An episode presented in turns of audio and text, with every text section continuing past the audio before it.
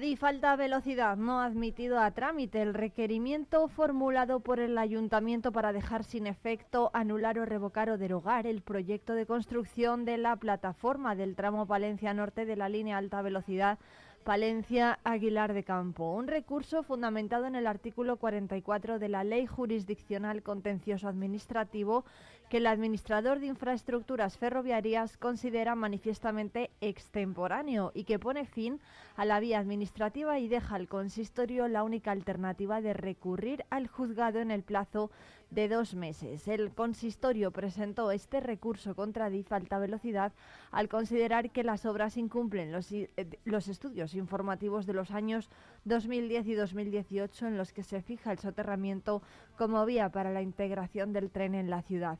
Tres son los motivos que esgrime Adif para inadmitirlos. Es extemporáneo, contradice los actos de consentimiento realizados por el consistorio y el proyecto constructivo no vulnera los estudios informativos del soterramiento. Para Adif Alta Velocidad, el requerimiento es manifiestamente extemporáneo porque el ayuntamiento dispuso de hasta 11 ocasiones para conocer el proyecto completo y pronunciarse sobre él. El ayuntamiento, que contrató al catedrático de Derecho Administrativo Santiago González Varas como asesor y envió su recurso el 29 de diciembre, argumentó que solo pudo hacer dicho requerimiento una vez recibió el pasado 15 de noviembre el enlace al proyecto de construcción completo. Sin embargo, Adif lo niega a la vista de las continuas y diferentes comunicaciones y reuniones tenidas a lo largo de varios años.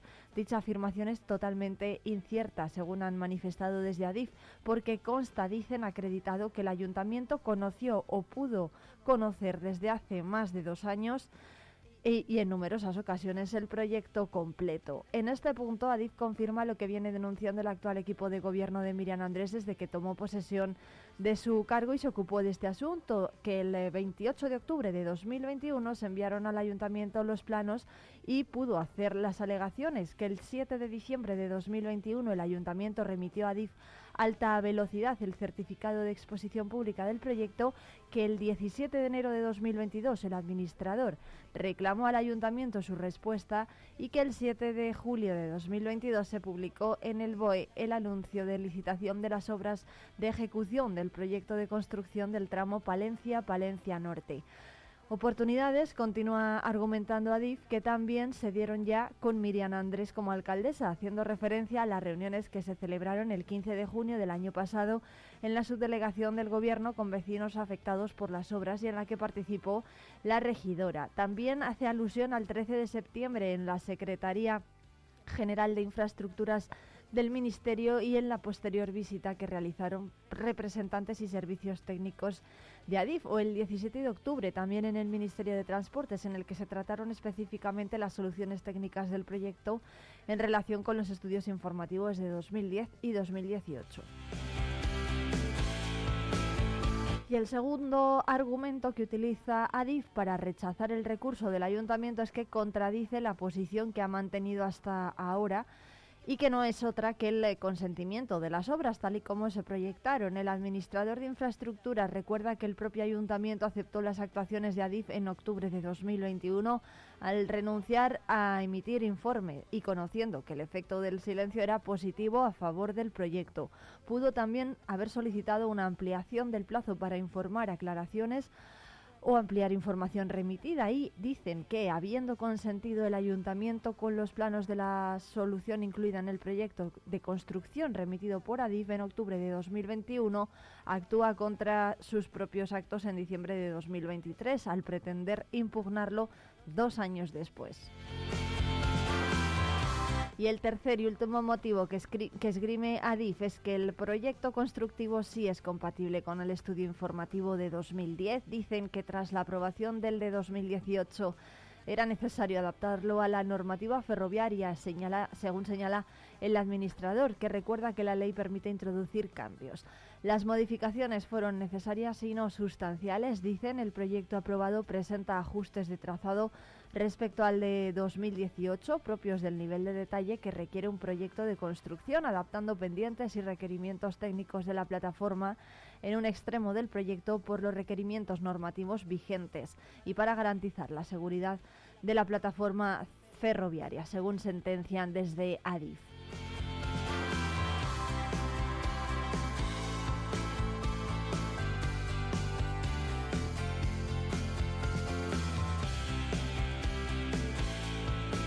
Más asuntos, un asunto por cierto este del requerimiento del que hablaremos hoy con Pablo Polanco, portavoz de la Asociación de Usuarios de la BD Palencia, pero hay más asuntos porque hasta ahora ninguna empresa está interesada en las obras de la zona de bajas emisiones. El ayuntamiento ha declarado desierto el concurso público para adjudicar las obras de peatonalización de las calles Burgos, Don Sancho, La Cestilla, Menéndez Pelayo y Antonio Maura así como de la Plaza Isabel la Católica, es decir, las vinculadas a los fondos europeos para la implantación de la zona de bajas emisiones. El motivo es que ninguna empresa se ha interesado por este contrato, valorado en 1.073.000 euros, que se financiarán con cargo a la segunda convocatoria de ayuda a municipios para la implantación de zonas de bajas emisiones y transformación digital y sostenible del transporte urbano, en el marco del Plan de Recuperación, Transformación y Resiliencia, financiado por la Unión Europea Next Generation. Un revés en la planificación del ayuntamiento, ya que la Concejalía de Urbanismo confiaba en que las obras arrancaran después de Semana Santa y se alargaran durante siete meses hasta noviembre. La mesa de contratación certificó el pasado 30 de enero que ninguna constructora se había interesado por ejecutar este contrato, por lo que ahora el consistorio no tendrá más remedio que abrir un procedimiento negociado con empresas del sector para encontrar alguna interesada. Cabe recordar que el Ayuntamiento ideó este proyecto de semi-peatonalización para ofrecer accesibilidad, comodidad y un entorno urbano más, más humanizado a través de la recuperación del espacio para el peatón y, renaturalizar así el centro de la ciudad, impulsando el comercio, la hostelería y el turismo. El principal cambio que se propone es que las calles Don Sancho y La Cestilla queden reducidas a un solo carril de circulación de forma que los vehículos solo puedan transitar desde la iglesia de la compañía hacia la Diputación. En estas dos calles y también en las de Burgos, Menéndez Pelayo, Antonio Maura y en la plaza de Isabel la Católica se renovarán los acerados y suministros y se elevará la calzada con adoquines descontaminantes, por lo que el resultado final será similar al de los tramos renovados de la calle Mayor Antigua.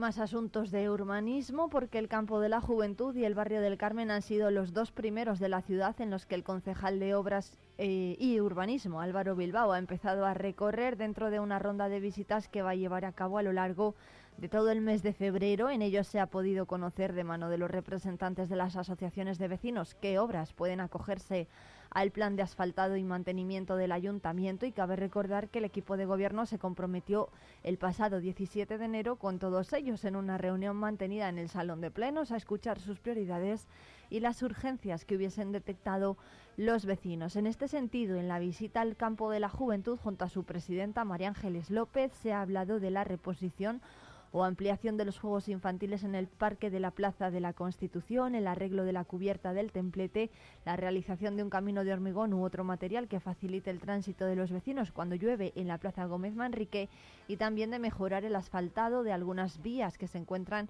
en mal estado, por ejemplo en las calles Miguel de Unamuno, Juan de Balmaseda o Guzmán el Bueno. Y por su parte, el presidente de vecinos del barrio del Carmen, Jesús Villameriel, trasladó al concejal la necesidad de mejorar la iluminación en, algún, en algunas calles, el mantenimiento de zonas ajardinadas o el asfaltado de la calle Sagrada Familia, también el adecentamiento de la zona de escaleras que va de la Fuente de los Arcos de la Rosaleda, así como la ampliación de la zona de juegos del Parque Infantil frente al Colegio Marqués de Santillana.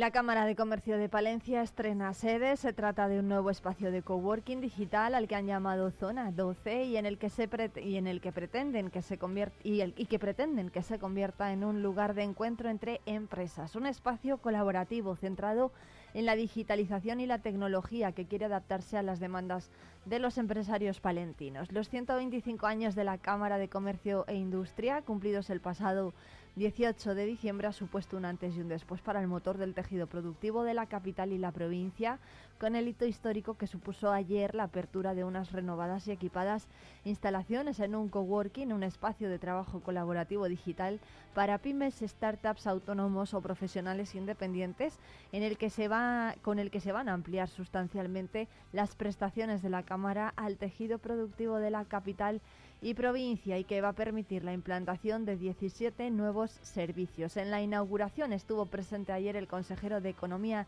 y Hacienda, Carlos Fernández Carriedo.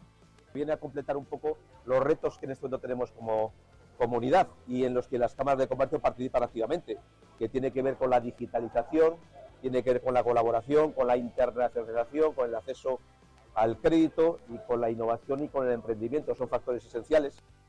Este nuevo recinto es destinado al fomento del emprendimiento, la innovación y las nuevas iniciativas empresariales. Está a la última en tecnología y tuvo ayer su puesta de largo. Espacios luminosos, amplios y dotados con lo último en tecnología van a servir para aprovechar proyectos de nueva andadura y sinergias e ideas para emprender, sobre todo para tratar de retener el talento. La actuación está cofinanciada en un 50% a partes iguales entre la Unión Europea y la Cámara a través del programa operativo de fondos europeos de desarrollo plurirregional de España de 2014 a 2020.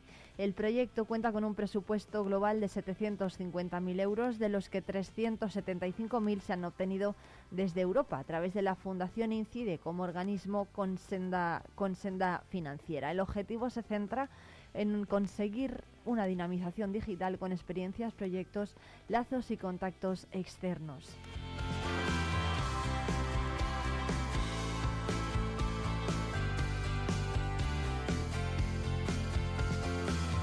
Y más asuntos, casi 30 millones de euros con un incremento del 9% es la principal conclusión que se sacó de la última mesa del diálogo social en la Diputación. Se incrementa un 9% la cuantía destinada a estos servicios, casi 7 millones de euros para el servicio de ayuda a domicilio para llegar a todos los demandantes, más de 6 millones y medio de euros para la escuela de enfermería, 5 millones de ellos serán para las obras de reforma y más de 15 millones y, y medio para acción social o una nueva partida para iniciar la estrategia joven vinculada a la agenda rural y el incremento de un 20% en las becas a estudiantes. La Diputación Palentina es pionera en la creación del Consejo Provincial, un órgano de encuentro y participación entre las organizaciones socioeconómicas más representativas de la provincia y la Administración. Es un órgano para el diálogo, para favorecer la cohesión social y favorecer también el progreso económico en la provincia. Después de la mesa de diálogo, la presidenta Ángeles Armisen calificó el Consejo como un foro válido para intercambiar ideas e inquietudes en el que trasladan a los agentes sociales las líneas principales del presupuesto para este año y de modo más pormenorizado de los programas que puedan resultar de mayor interés para el sector económico y social. El Consejo Provincial del Diálogo Social ha analizado las líneas del presupuesto para 2024 de la Diputación encaminadas a la igualdad de oportunidades y la solidaridad territorial en la provincia de Palencia. Está basado en el apoyo a los ayuntamientos y a los vecinos y el presupuesto que entraba en vigor el pasado 1 de enero supera por primera vez los 100 millones de euros. Es un incremento del 15,5% más y es consecuencia de unos mayores ingresos de la institución procedentes de la participación de los ingresos del Estado.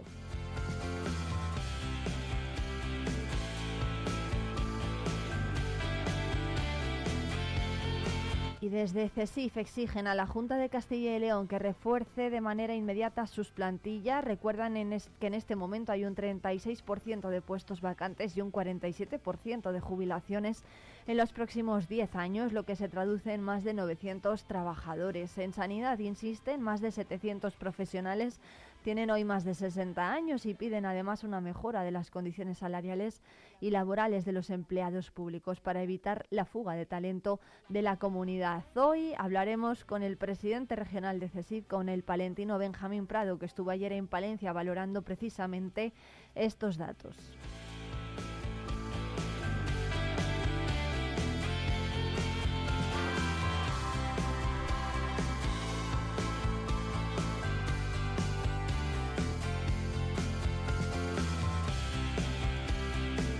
El Día de Castilla y León saldrá de Villalar para extenderse al resto de provincias de Castilla y León. El consejero de la presidencia, Luis Miguel González Gago, anunció ayer que este año todas las provincias de Castilla y León contarán con un programa de actividades organizadas con motivo de las fiestas del Día de la Comunidad el 23 de abril y que van a estar financiadas por el Ejecutivo Regional. Esta ampliación viene motivada por el deseo de la Junta de hacer más accesible la participación activa de toda la sociedad en los actos que se programen con motivo de la fiesta, sin perjuicio de que Villalar de los Comuneros pueda seguir acogiendo el grueso de las distintas actividades. Es una oportunidad, dice el consejero, para que todos aquellos que no puedan desplazarse hasta el municipio vallisoletano tengan también la posibilidad de disfrutar de la fiesta y no sea solo un día de descanso, según ha puntualizado González Gago. Por lo tanto, este 2024 Castilla y León va a contar con otros 11 puntos de celebración, todas las capitales de provincia, excepto Valladolid, y los municipios de Ponferrada, Aranda de Duero y Miranda de Ebro. De esta forma se consigue que la fiesta sea más accesible, pero sin perjudicar el nivel de asistencia a Villalar de los comuneros. En ningún caso se va a dañar la fiesta de Villalar con esta reorganización. De hecho, desde la Junta animan a que todas aquellas actividades que quieran a, todas aquellas personas que quieran y puedan asistir a esta localidad que no dejen de hacerlo porque este año podrán encontrar una propuesta de actividades incluso más amplia que la de pasadas ediciones.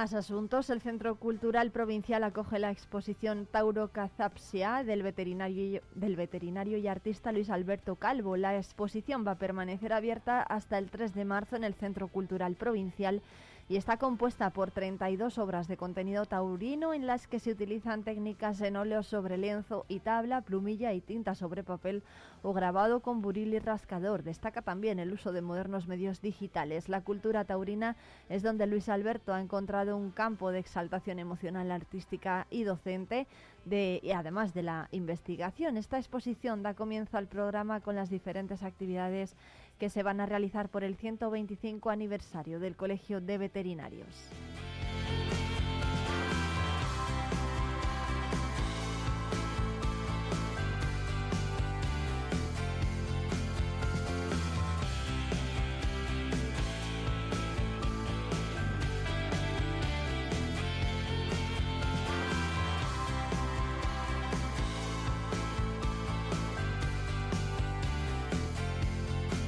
También hemos conocido que el día 1 de febrero en la calle Miranda de Ebro acudía una patrulla de la policía local y de la Policía Nacional para auxiliar a un, varón, a un varón de 28 años que se había precipitado desde el primer piso de un domicilio. la, la, Policía Nacional comprobó que tenía una orden de alejamiento de la mujer con la que convive en dicho domicilio y se procedió a su detención y custodia en el Hospital Río Carrión.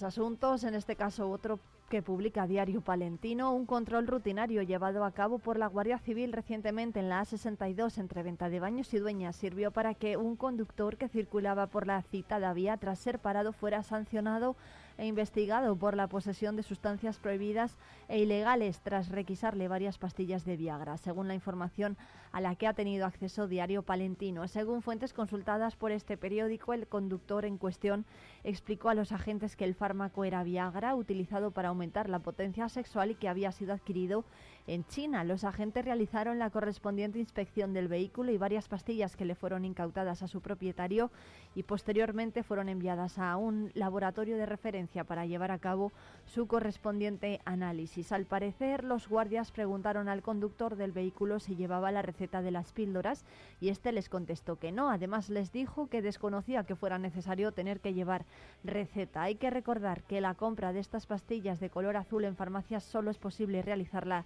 con receta médica. Sin embargo, existe un mercado paralelo que funciona especialmente a través de Internet. También es posible su adquisición en la calle, en el mercado negro. Sin embargo, las posibilidades de que se trate de productos falsos son muy altas, según han explicado diversos expertos y numerosas empresas con páginas web comercializan este artículo sin ningún tipo de control. Según los últimos datos, el precio es de 7 euros y medio por cuatro pastillas y no hay límite para su compra. Lo cierto es que al introducir este medicamento en el país se incurre en un delito si no se declara o si se ha comprado sin receta. La sanción mínima es de 500 euros a lo que se suma el fideicomiso del vehículo o del equipaje con el que se introducen los medicamentos en España.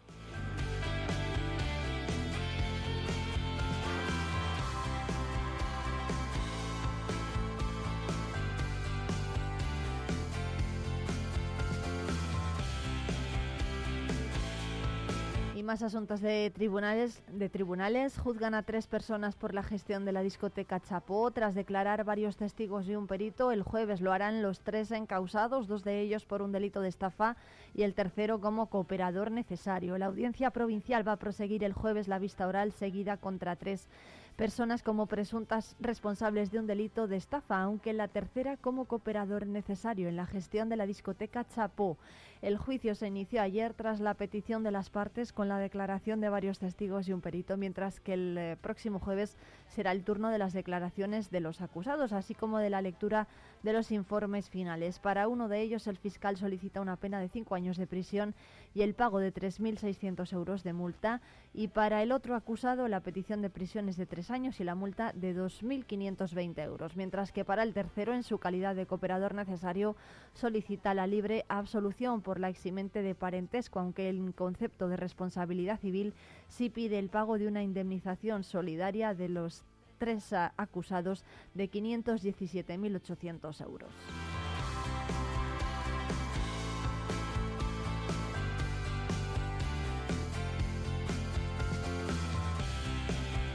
Y hoy también vamos a estar muy pendientes del sector del campo porque una decena de asociaciones se va a movilizar este sábado contra las políticas de la Junta de Castilla y León para facilitar los desplazamientos hacia Valladolid, que acoge las protestas.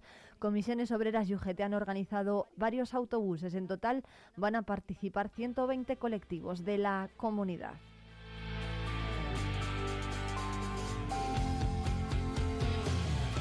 Y hoy también están previstas movilizaciones en varios puntos de Castilla y León. Se han organizado, eso sí, al margen de las OPAs y también está previsto que decenas de agricultores se manifiesten con sus tractores desde varios puntos de Palencia. Estamos muy pendientes de este asunto que les iremos contando en directo en Vive Radio hasta las 12 del mediodía. Saludos de quien les habla, soy Irene Rodríguez, que les va a acompañar en directo hasta el mediodía de hoy en la 90.1 de la FM Palentina y en la 107 107.2 de Radio Guardo, en un día en el que vamos a tener temperaturas en Palencia de entre 2 y 14 grados de máxima y cielos parcialmente cubiertos. Más al norte, en Guardo, tendrán valores similares de entre 2 y 14 grados y misma situación en los cielos, que estarán parcialmente despejados.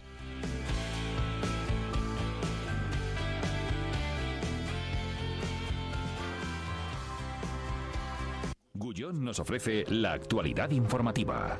Disfruta de las nuevas galletas Gullón cero finas sin azúcares añadidos. Finas y crujientes bañadas con una deliciosa capa de chocolate con leche. Gullón cero finas, todo el sabor sin azúcares añadidos.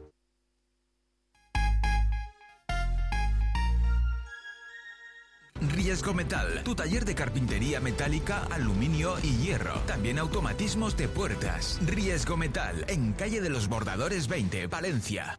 Cerrato por vacaciones. Descubre los 40 pueblos de esta comarca palentina. Déjate sorprender por lugares singulares y únicos. Viaja en el tiempo a través de sus barrios de bodegas, algunos con más de 500 excavadas, o visita el mejor centro de enoturismo de España. Conoce sus secretos en el Museo del Cerrato Castellano. Y todo ello aderezado por una oferta enogastronómica de calidad. Cerratopalentino.es. Saborear lo auténtico. Talleres Multimarca Iván te ofrece la tranquilidad de dejar tu vehículo en manos de profesionales. Si buscas un vehículo de ocasión revisado y certificado, visita nuestra exposición. Talleres Multimarca Iván, en calle Alfareros 8. ¿Pensando en una nueva escapada? Tenemos un plan perfecto para ti. Ven a Ampudia, descubre la magia de su castillo, la belleza de su colegiata, el encanto de sus calles porticadas o los tesoros que esconden sus museos. Descansa en sus preciosos alojamientos y deleita tu paladar con la rica gastronomía de sus restaurantes. Escápate, ven a Ampudia, te sorprenderá.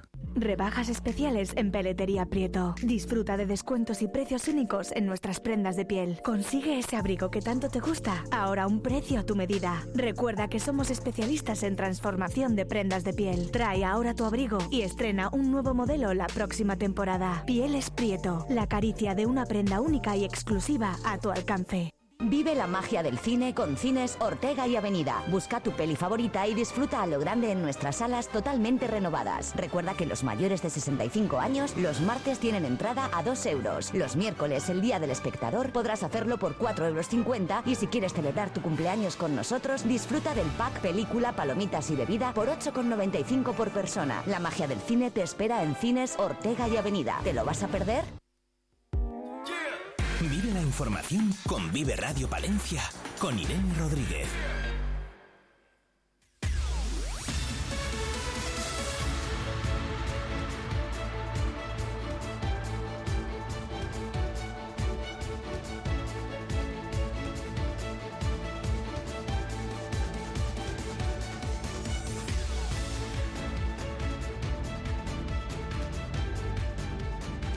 Adi falta velocidad no admitido a trámite el recurso, el requerimiento formulado por el Ayuntamiento de Palencia para dejar, para dejar sin efecto, anular, revocar o derogar el proyecto de construcción de la plataforma del tramo Palencia Norte de la línea de alta velocidad de Palencia Aguilar de Campo. Vamos a hablar con esta, de este asunto con Pablo Polanco, el portavoz de la Asociación de Usuarios eh, del AVE y de la Alta Velocidad de Palencia. Buenos días, Pablo.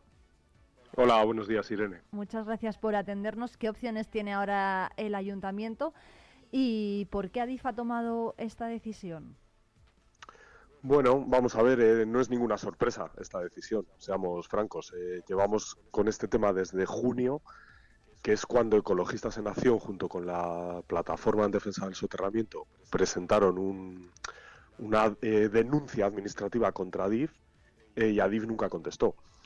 Eh, vamos a ver, los hechos han sido eh, que Adif durante la legislatura pasada, finales de, 2022, de, 2021 y 2022, lo que presentó al ayuntamiento fue un proyecto básico y el ayuntamiento no contestó. Entonces ahí hubo, hubo dos eh, deficiencias. Primero, que Adif no envió un proyecto constructivo de detalle para informe, que es lo que dice la ley del sector ferroviario, y es lo que decía explícitamente el estudio informativo aprobado en 2018.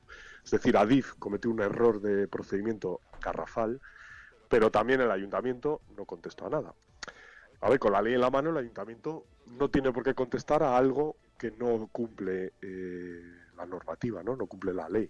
Tú estás presentando algo que no, que no es lo que tienes que presentar. Entonces, si el ayuntamiento no contesta, en principio, pues tampoco está tan, tan mal, ¿no? Otra cosa es que sea una, una metedura de pata política tremenda de la anterior, de la anterior corporación. Entonces, eh, cuando llega la nueva alcaldesa, en junio se encuentra con la, esta denuncia administrativa de nuestra eh, y ella inicia una serie de reuniones con Adif. ¿no? Entonces, en esas reuniones eh, se expone que el proyecto que está haciendo Adif no cumple el estudio informativo, no cumple la declaración de impacto ambiental y le manifiestan que Adif no ha presentado ese proyecto constructivo de detalle que tenían que haber presentado. Y eso Adif lo hace en noviembre de 2023, o sea, hace nada, hace dos meses. Cuando llega ese proyecto constructivo de detalle, el ayuntamiento le contesta diciendo que como no cumple, que le requiere paralizar la obra. Y esto es a lo que ahora Adif ha contestado, que es extemporáneo. Vamos a ver, ¿es extemporáneo por qué? Porque ellos mismos no mandaron el proyecto de detalle, que es lo que le decía la ley. Entonces, bueno, eh, ahora el ayuntamiento, ¿qué, qué vías tiene? Pues ir a la justicia. Como ha hecho Ecologistas en Acción y la Asociación de Defensa del Soterramiento, que hemos presentado demanda en la Audiencia Nacional, que es un poco lo que se tenía que haber hecho hace bastante tiempo. Pero bueno, veremos decisiones del ayuntamiento, ahí no te puedo decir más. Pero lo que dice Adif es que el ayuntamiento conoció o pudo conocer desde hace más de dos años y en numerosas ocasiones el proyecto completo y cita diferentes eh, fechas en el calendario. Es que, es que, es que esas reuniones que se mantuvieron, pues eh, nosotros advertimos que podían ser contraproducentes y ahora pues tenemos la prueba de que han sido contraproducentes, en lugar de haber pedido la paralización de la obra desde el primer momento. Yo, al final, eh, sinceramente, como, como ciudadano, como palentino, pues lo siento mucho, porque sí que parecía en un principio que, que el gobierno, el gobierno anterior, la anterior ministra, pues daba a entender que esto se iba a solucionar por la vía política, pero bueno, estamos viendo que al final nos hemos dado con el muro de Adif, ¿no? con la legión de, abogados de Adif, que, hacen lo que quieren y atropellan a quien quieren. Además es curioso porque en la contestación al requerimiento Adif hace referencia a una sentencia eh, que habla, esa sentencia, ese juez, de que los intereses generales deben primar sobre los particulares. Es decir, esa sentencia hacía referencia a un ciudadano particular. Entonces está equiparando al ayuntamiento con un particular, cosa que no es así, porque precisamente el ayuntamiento lo que está haciendo es defender los intereses generales de la ciudad eh, queriendo hacer cumplir un estudio informativo que es ley, una declaración de impacto ambiental que es ley, que ADIF está incumpliendo. O sea, es decir, esa sentencia, eh, a cualquiera que la lea, aunque no tenga conocimientos jurídicos, a la que hace referencia ADIF, eh, está dada la vuelta. O sea, aquí los intereses particulares son los de ADIF, no son los generales. Generales son los de la ciudad, los que, los que decía el estudio informativo, los que decía la declaración de impacto ambiental, que son los que aprobó el gobierno de 2018. Esos son los intereses generales, no los de una empresa que lo que quiere es hacer la obra por el mínimo coste posible, que no ha dudado en desplazar eh, esa obra eh, unos 150, 200 metros hacia la ciudad solo por ahorrarse 6 millones de euros de una expropiación, porque todo esto viene por 6 millones de euros. O sea, ahí Adif no ha tenido ningún problema en hacer lo que le ha dado la gana y que ahora hable de intereses generales, pues bueno, es llamativo, pero nosotros lo veíamos venir. Es que esto era, lo habíamos advertido hace muchos meses. No es ninguna sorpresa. ¿Qué va a pasar entonces ahora con las obras? ¿Van a continuar eh, tal y como estaban previstas? Bueno, pues eh, a ver, nosotros, como decía, eh, se puso una denuncia en el Juzgado contencioso, Administrativo Central de la Audiencia Nacional, que es el competente para este tipo de, asuntos, y pedíamos como medida cautelar la paralización de la obra. se había dado, el juzgado había dado un plazo a DIF para personarse y contestar. Ese plazo eh, creo que ha vencido, vence hoy o ha vencido ayer y no tenemos noticia de que Adif se haya presentado. Entonces, ahora, por nuestro lado, lo que hay que esperar es eh, decisión del juez. Por parte del ayuntamiento, pues eh, entiendo que debería ir a los tribunales, que no queda otra opción. Después de, más de medio año diciendo que iba a llevar a, a Adif a los tribunales si no cumplía el estudio informativo o si no paralizaba la obra, y en este punto es que sinceramente no, no hay otra salida ahora mismo da la sensación de lo que de que lo que dice Adif es que bueno que el ayuntamiento ha estado en varias reuniones no y que en ningún momento mm, pues se, se ha pedido la paralización de las obras en dichas eh, reuniones no da esa sensación según se lee la decisión de de Adif. No sé si ha sido así porque es cierto que Miriam Andrés sí pidió en su día la paralización completa de las obras antes de llegar al, ayuntamiento. Claro, esa es el contenido de esas reuniones. Yo desconozco si se ha levantado un acta de esas reuniones, no, no lo sé. Pero sí que es cierto que las declaraciones de la alcaldesa después era que daba eh, en esas reuniones se había solicitado a Adif que modificara el proyecto para adecuarse al estudio informativo.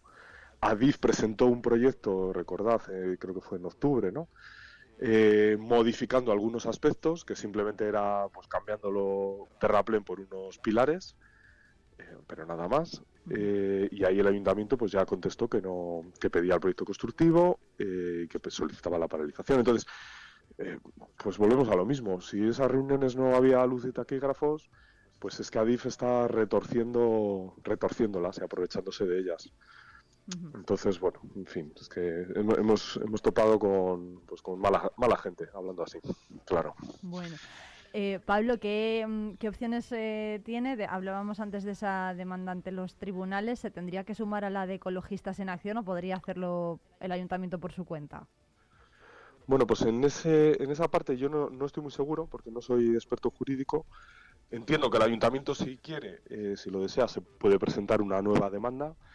y ahí, digo yo, o sea, con lo poco que he averiguado y lo que he consultado, que si ya hay un procedimiento abierto por exactamente los mismos motivos, donde se pide exactamente lo mismo, y, personados eh, contra DIF, entiendo que el juez dirá que las dos demandas deben unirse. Porque no, no, puede haber dos procesos judiciales paralelos contra la misma empresa por lo mismo. eso, eso, es la lógica. Pero bueno, entonces ahí el ayuntamiento tiene esas dos opciones. O desde un primer momento se une a la demanda de, que ya hay vigente o inicia una nueva y será el propio juzgado el que le, le diga que debe unirse. Digo yo, eso, pero bueno, no soy experto en esta parte, ¿eh? ahí no te puedo afirmar 100%. Bueno, pues estaremos pendientes de lo que ocurra. Mm, sobre todo también se ocurre en los tribunales. Pablo Polanco, muchísimas gracias por atendernos. Nos quedamos en la tertulia. Le esperamos muy pronto, ¿eh? A Pablo Polanco. Sí, el martes que viene, ¿no? Me parece. lo tendría que mirar, lo tendría que mirar en la agenda. Muy bien, gracias Irene. Muchas gracias. Pablo, Pablo Polanco es el portavoz de usuarios del AVE en Palencia y también de la alta velocidad. Un abrazo. Otro, hasta luego.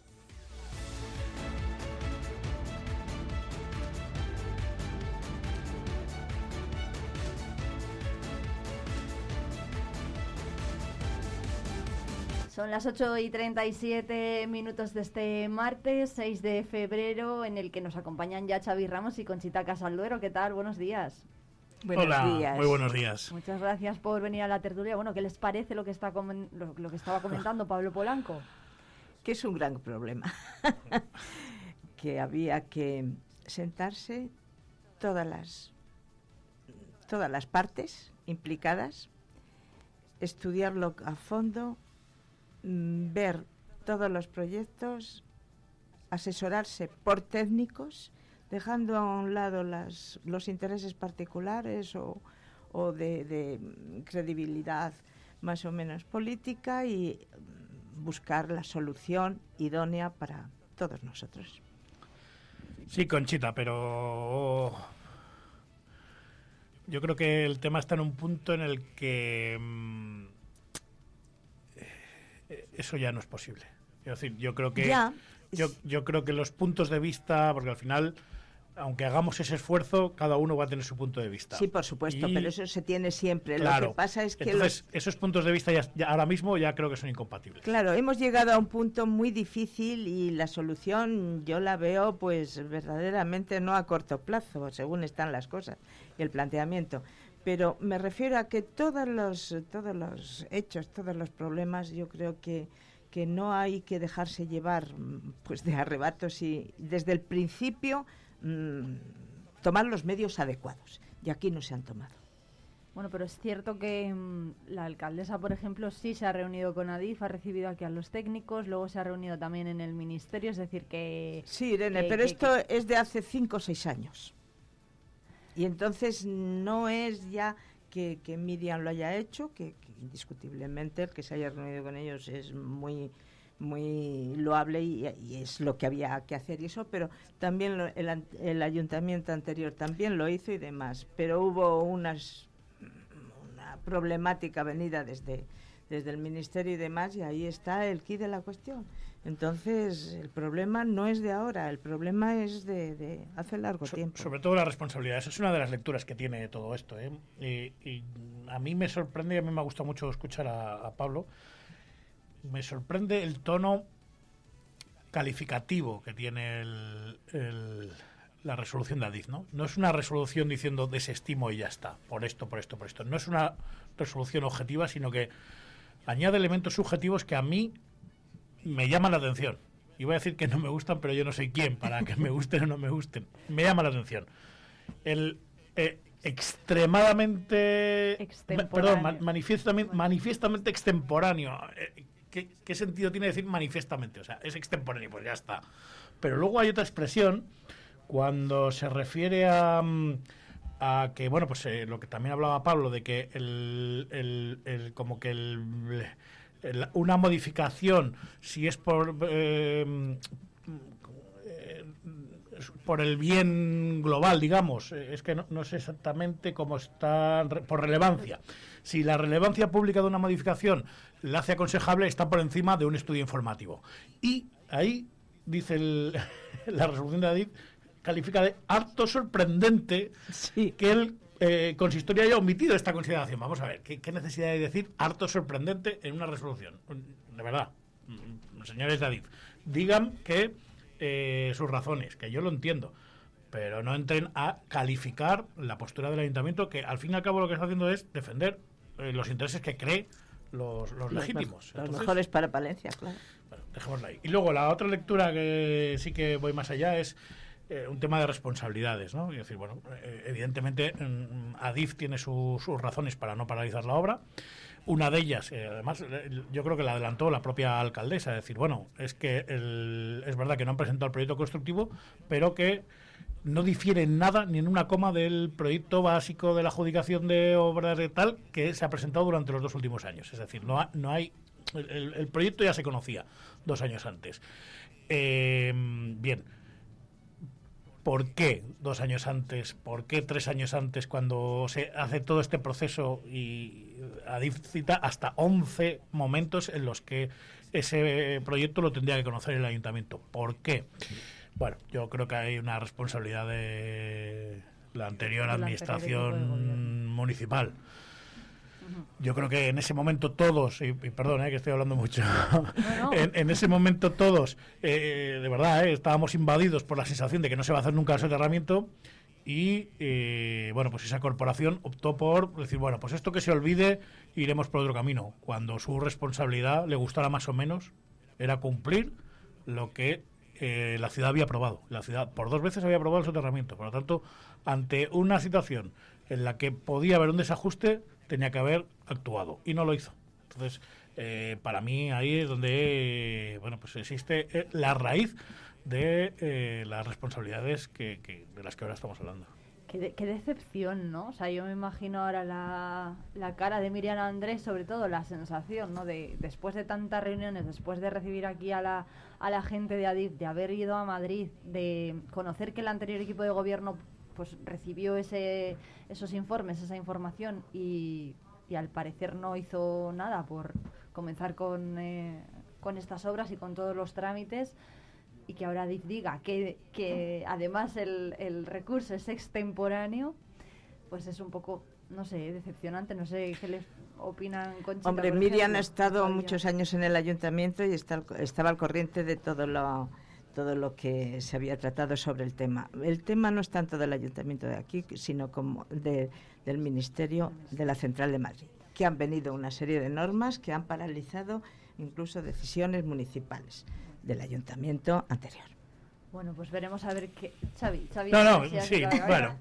Al, final es lo que estamos hablando, que cada uno defiende la postura desde su punto de vista.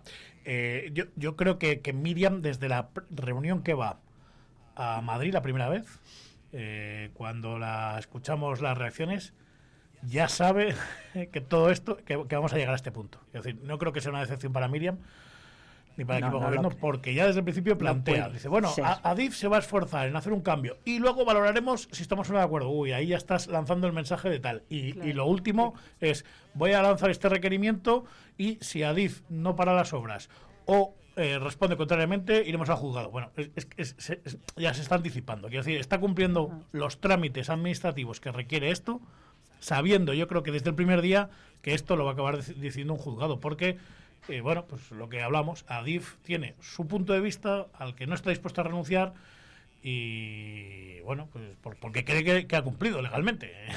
Otra cosa es que llegue un juez que determine, y yo creo que el kit de la cuestión va a estar, porque sí que es verdad que incluso la propia Miriam Andrés eh, ha dicho que la ley del sector ferroviario prioriza a un proyecto global, ¿no? Mm, y, y yo creo que el debate se está enfocando en si el AVE a Cantabria es un proyecto bueno, pues por el, por el que merece la pena eh, hacer esta modificación, bien, y, y podemos estar de acuerdo, en la Vía Cantabria hay que hacerlo, si nadie está de acuerdo en el fondo de la cuestión. Pero sí, ¿cómo?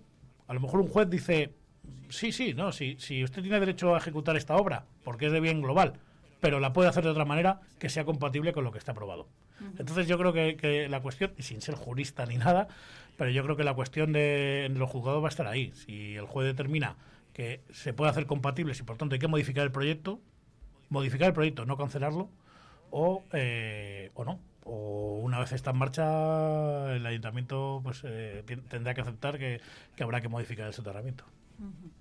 Bueno, veremos a ver qué pasa. Lo, lo cierto es que esto se va a dilatar en el tiempo, como también se preveía, así que bueno, veremos a ver si finalmente acuden a los tribunales desde el ayuntamiento. Hay más asuntos, son las 8 y 46 y como no nos eh, demos vida, no nos da tiempo a comentarlo. Me parece muy oportuna tu decisión. Bueno, ya saben los oyentes que el día 14 de febrero las OPAs han organizado tractoradas eh, por todo el país, aquí también en Palencia, y hoy se han organizado otras al margen de las eh, organizaciones agrarias, más bien de forma bueno, pues eh, voluntaria, particular, se ha organizado todo a través de movimientos eh, por redes sociales y está previsto que participen varios agricultores eh, que se van a, juntar pues eh, en puntos como Magat de Pisuerga y, también en Osorno estaba previsto, según hemos podido saber aquí en Vive Radio.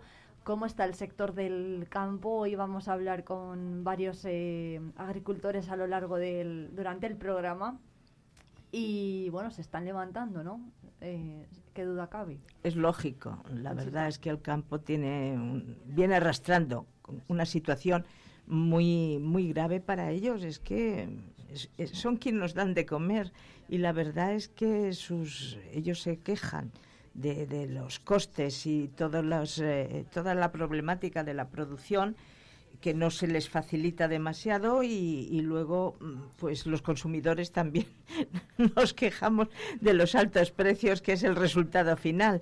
Lo que hay en medio pues mm, verdaderamente mm, parece perjudicar mucho al sector al sector primario y yo creo que es un problema que estamos viendo que se, es de, de la mayor parte de los países de la Unión Europea otra cosa que había que, que sentarse tranquilamente y, y, desde luego darle una solución. Y esto sí que requiere una solución pero pero inmediata porque dependemos de ellos.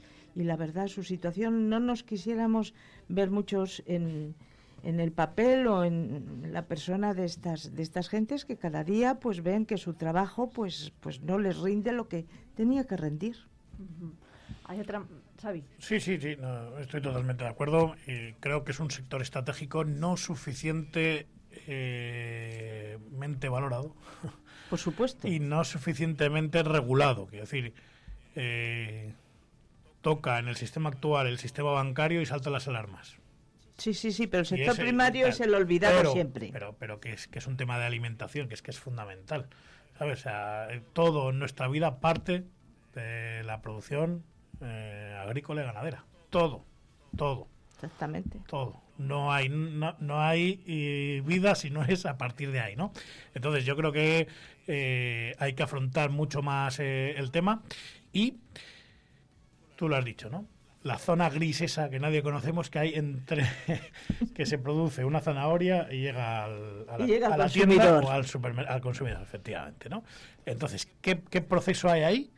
¿Qué hace que, bueno, pues encarezca a veces un 2000% un sí, sí, producto es que es de sea injusto con los productores, que sea injusto con los consumidores, pero eso ahí nadie le hinca el diente. Es que es un Y yo problema. creo- y yo creo que todo el tema, todo el tema este, por ejemplo, de los de los de los agricultores franceses que son los que han empezado y que, sinceramente, nos parece mal a mí el primero que, que tiren comida y que tiren a, a agricultores de otros países o tal que no tienen culpa de nada. Bien. Vayamos al fondo de la cuestión, eh, eh, insisto, eh, no, no, no, no estoy para nada de acuerdo ni justificando, ¿no? pero vayamos al fondo de la cuestión. Eh, ¿De verdad en Francia ¿De verdad en España no se producen suficientes eh, eh, eh, alubias? Que, que- Sí. que aquí se, se producen tantas que tenemos que exportar de Estados Unidos. Sí. ¿Me explico? Entonces, eso hay que regularlo. Porque Hay al un- final eh, eh, em, estamos poniendo por encima, pagando costes de transporte que perjudican incluso al medio ambiente por un sistema comercial que beneficia a unos intermediarios. Mira, has, has citado a los agricultores franceses y yo ahí sí que quiero hacer una salvedad porque lo conozco un poco. Eh, yo de, a partir de los 12 años me pasaba gran parte de- del verano en Francia, unos amigos para practicar y, y aprender cultura francesa y demás. Los agricultores franceses la han tenido tomada contra los, los productos españoles de- desde, desde hace muchísimos años, no es de ahora. Entonces, ¿qué ocurría? Que lógicamente por posición, por posición geográfica y climatológicamente hablando, los productos españoles eran mm, se adelantaban a los suyos y no les hacía ninguna gracia. Lo de mm, hacer la vida imposible a los mm, a los transportistas españoles de productos agrarios ha sido de siempre, no es de ahora. El, el volcar eh, camiones, Sí, el sí, sí. destrozar los productos lo han venido haciendo desde hace tiene- 50 años. no tiene justificación. Entonces no tiene justificación que ahora indiscutiblemente eh, pues los agricultores eh, eh, pues belgas, los alemanes, los italianos se hayan mm, estén viviendo esta situación que estamos viviendo nosotros y hayan salido a las calles todo eso no justifica la acción de No, los franceses. No, no. Porque además una cosa es impedir concretamente el, el que lleguen y, y paralizar un poco ese transporte y otra destrozar concretamente sí, sí, sí. las- los productos. Eso no Éti- tiene calificativo. tirar comida, estoy de acuerdo. Estoy de acuerdo. Mm, completamente, ¿eh? Quiero decir, no, no voy a tal. Em, pero tenemos un problema. Tenemos un problema. Solo que uno. es que, sí, no, pero tenemos un problema en general en, Sí. en- en este sistema, que es que mm, los responsables de tomar decisiones muchas veces no reaccionan hasta que no hay un conflicto. Eso ¿eh? por supuesto. Claro. eh, eh, si os acordáis, es que a mí me quedó grabado. Hace 5, 6, 7 años, el tema de Burgos, con Gamonal. Sí. El Boulevard, no lo queremos, no lo queremos, no lo queremos. Hasta que no se lían a pedradas con la policía, no se arregla el tema. Hombre, no. Eh, Tenemos que aprender de las situaciones y antes de llegar a un conflicto de fuerza, Hay que ser- adelantarse. eso sí. es ser capaces de solucionarlo. Y, y eso, lo siento, no somos capaces. No, no, no lo hacemos, pero en, pero en ningún Bueno, sector. y voy a poner un ejemplo más cercano, perdón, ¿eh? Los regantes del Carril hace 20 años, Sí, hasta que no se pegaron en Fuensaldaña con, con, con- con- con la Guardia Civil, con todos mis respetos, y no estoy justificando no nada. se puso el problema Pero, encima eh, de la mesa. Efectivamente, Sí, sí. no puede ser. En fin, Bueno, veremos, eh, veremos lo que ocurre hoy. Están previstas las movilizaciones para toda esta semana. Es cierto que desde las administraciones, de, no, desde la Junta de Castilla y León y la subdelegación del Gobierno han advertido de que se deben hacer dentro de la ley, dentro de la legalidad y en alerta llevaban en Palencia mucho tiempo desde la subdelegación porque preveían que esto podía ocurrir. Vamos a estar pendientes hoy y mañana a ver qué pasa. Y además también está previsto el cierre de varias empresas relacionadas con el sector, ¿no? Empresas de maquinaria agrícola, de productos eh, del campo, fitosanitarios y, y demás. Entonces, bueno, lo van a hacer para solidarizarse también con el sector del agricultero. Vamos a hacer una pausa y comentamos otro par de cosas antes de que Conchita y Xavi se vayan. Vive Radio.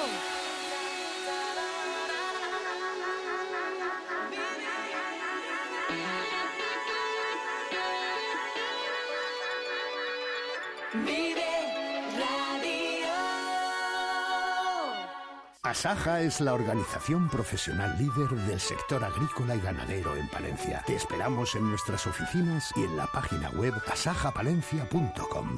Amusco te invita a disfrutar de su fiesta más sabrosa y tradicional, la fiesta de la matanza. Los días 16 y 17 de febrero disfruta con nosotros de música, concursos y una gran degustación de productos típicos de la matanza. Recuerda 17 y 18 de febrero en Amusco, fiesta de la matanza y fiestas de los quintos.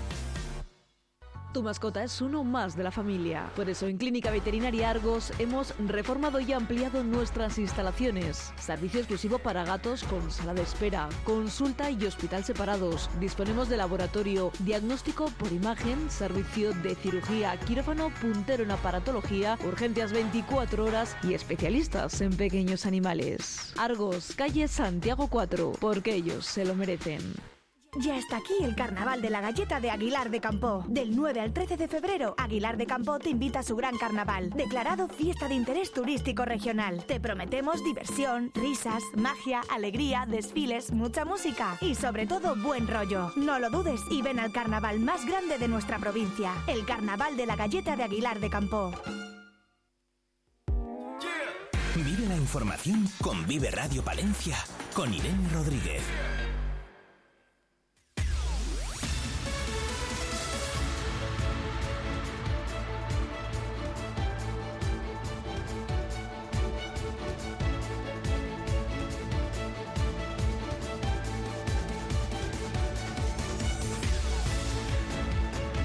56 minutos. eh, hoy se celebra el concierto por la paz que la Junta canceló en el Conservatorio de Palencia. Decía que tenía tintes políticos porque estaba involucrada una plataforma de solidaridad con Palestina.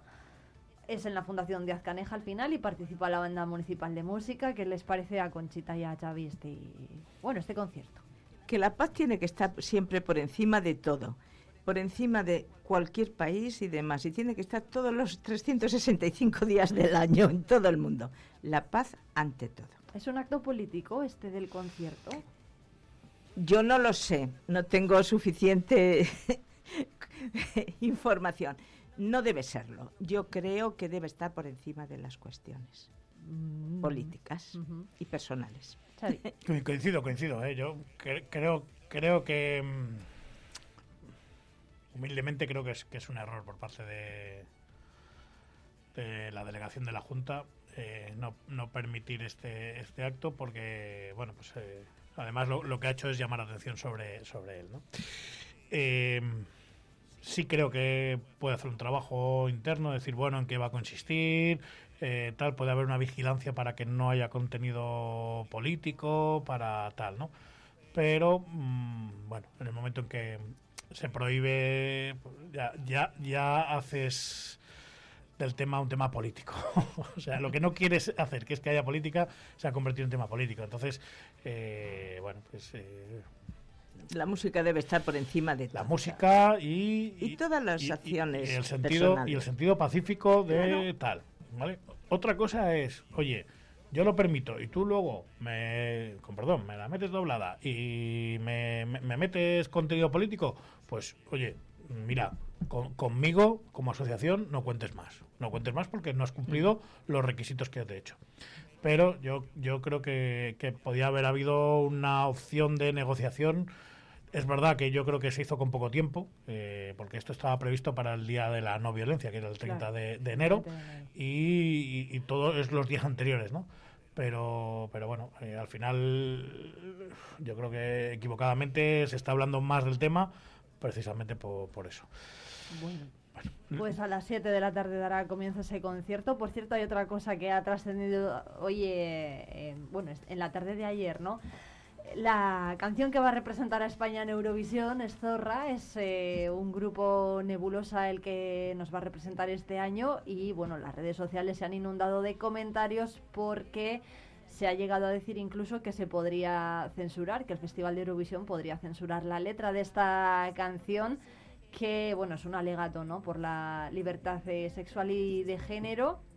No sé si Xavi la han escuchado o Conchita y, y qué les parece. Sí, yo he escuchado un, un, un poquito, me parece vergonzoso, ya el título, sencillamente.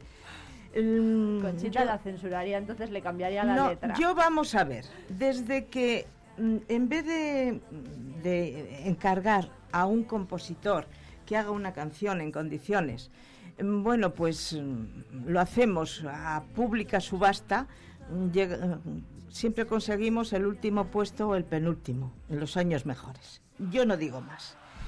¿Qué quiere decir esto? Pues que nos encanta el jaleo, nos gusta la bronca y demás. A mí me parece vergonzoso, a mí no me parece eso reivindicar. Como mujer, desde luego, me avergüenza. Y yo, mm, pues, mm, que me ha gustado siempre ver el Festival de Eurovisión en casa y mis nietas han disfrutado mucho, yo este año no lo voy a ver. Eso me parece denigrante para las mujeres y para los hombres. Yo que he defendido siempre la igualdad de las personas. Entonces me parece esto algo que, que, vamos, es una opinión muy personal, por supuesto, pero desde luego yo estoy, estoy avergonzada. Yo tengo que decir que no la he terminado, no la he escuchado, o sea, no la he, no la he analizado, Pues solamente la yo he escuchado así l- un lo poco poquito que he oído, si uno es malo, lo otro a mí me ha parecido peor. Xavi, rápidamente, venga. Es difícil, ¿eh? tampoco lo, he- analizado con profundidad. eh, me gusta la música, pero bueno, tampoco sigo el, el- el sector, ni, ni esto tampoco lo he, lo he seguido. Eh, no es una canción que sea muy de mi agrado, pero bueno, tampoco era Chanel, que mm, fue hace dos años Sí. del Benidorm Fest y quedó tercera en Eurovisión, ¿eh? o sea que con este formato Sí. sí, que sí que hemos tenido algún buen resultado. Otra cosa es que, ya digo, eh, guste más o menos. Eh, yo entiendo que si hay algún mensaje ofensivo que desconozco o no soy capaz de analizarlo, eh, eh, eh, la, la preselección para que formara parte de esto ya habéis actuado. Yo mm, recuerdo, por ejemplo, que cambiaron la letra de, por, por decir algo, ¿eh? del Chiquilicuatre. Sí, en- sí, en- sí, sí, se hizo, en, sí. en Eurovisión. Entonces, bueno, pues si, si aquí no lo han visto y Eurovisión ve eh, algún mensaje que no sea adecuado, pues lo, lo obligará a cambiar, ¿no? Eh, a partir de ahí, Yo es que el tema qué precio le ponemos a la libertad de expresión, que no falte al respeto. Y, y yo entiendo que tú consideres que falte al respeto, ¿eh? pero yo no, no soy capaz de analizarlo. Eh, pero qué precio ponemos a, a- No a- lo a la libertad de expresión y a la libertad de expresión en la cultura. ¿eh? Yo ¿Me lo explico? único que, que me plantea, y bueno, pues si en una canción de- bonita, pues a, a una persona por la calle le dicen bonita o bonito, pues gusta, es un, un apelativo pues, pues agradable. Pero desde luego, si pasa alguien por ahí y una, una señorita y la llaman zorra, pues no creo que le guste nada. la connotación supuesto. es negativa. Y entonces yo me imagino a los niños luego en el colegio cantando, porque esas canciones las aprenden, porque es lógico, a mí me gusta muchísimo la música y, y les oigo y me encanta. Y claro, unos estribillos, el que estén diciendo zorra, zorra, zorra, pues no me parece ni lo más educativo eso. Y luego vamos a ver, como alguna persona se lo tome a mal, pues vamos a llenar los juzgados por, por culpa de la, de la famosa canción de Eurovisión. Yo es que veo que, que hay veces que hay que, no sé, mm, gozando de toda la libertad que todo el mundo debe tener, tenemos que ser también un poco autoprecavidos y decir, puedo llegar hasta aquí, no debo sobrepasar esto, me parece, puedo molestar a alguien, pero yo creo que no pensamos muchas veces en las consecuencias. Bueno, pues eh, veremos, ¿eh? Conchita Casaldoro y Xavi Ramos, esta canción va a dar mucho que hablar otro día. Si Creo queréis que la sí. seguimos comentando, nos quedamos sin tiempo. Muchas gracias, como siempre, por venir a la tertulia. Muchas Gracias, gracias a vosotros. A vosotros y a los oyentes, buen día. Vive Radio. Son las 9 de la mañana. Palencia. 90.1.